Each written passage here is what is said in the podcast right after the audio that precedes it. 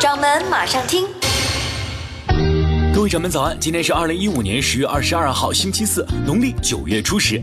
首先一起进入到今天的一句话新闻：三十一省份九月份 CPI 出炉，二十四省物价涨幅低于百分之二。中央巡视组即将入驻证监会等一行三会。人民大学校长陈雨露即将调任央行副行长。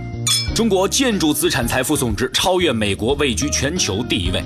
英国推出面对中国游客的两年多次入境签证，俄罗斯有望批准对中国公民免签政策。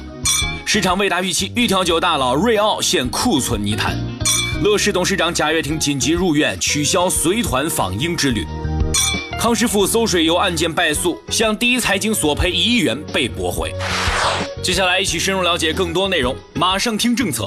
国务院常务会议通过居住证暂行条例草案。草案规定，在全国建立居住证制度，推进城镇基本公共服务和便利向常住人口全覆盖，逐步提高居住证持有人享有的公共服务水平。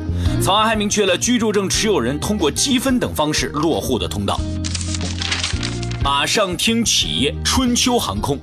日前，春秋航空董事长王振华宣布，其订票系统已经成功对接政府公务机票采购系统。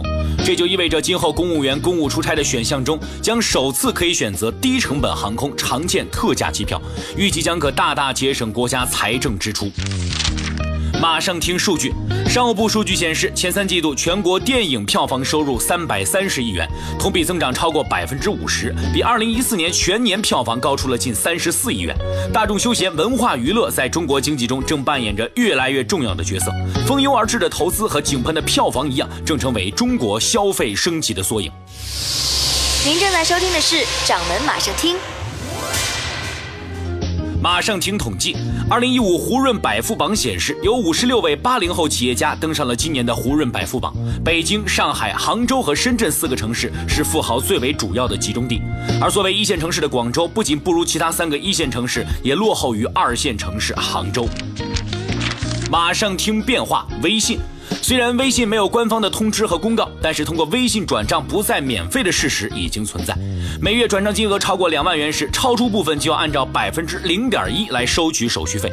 而手续费显然不是微信唯一的收费途径。日前，市场研究公司 Activate 数据显示，微信在每位用户身上获得的平均收入为七美元，折合人民币四十四元，这一水平在全球即时通信应用中处于前列。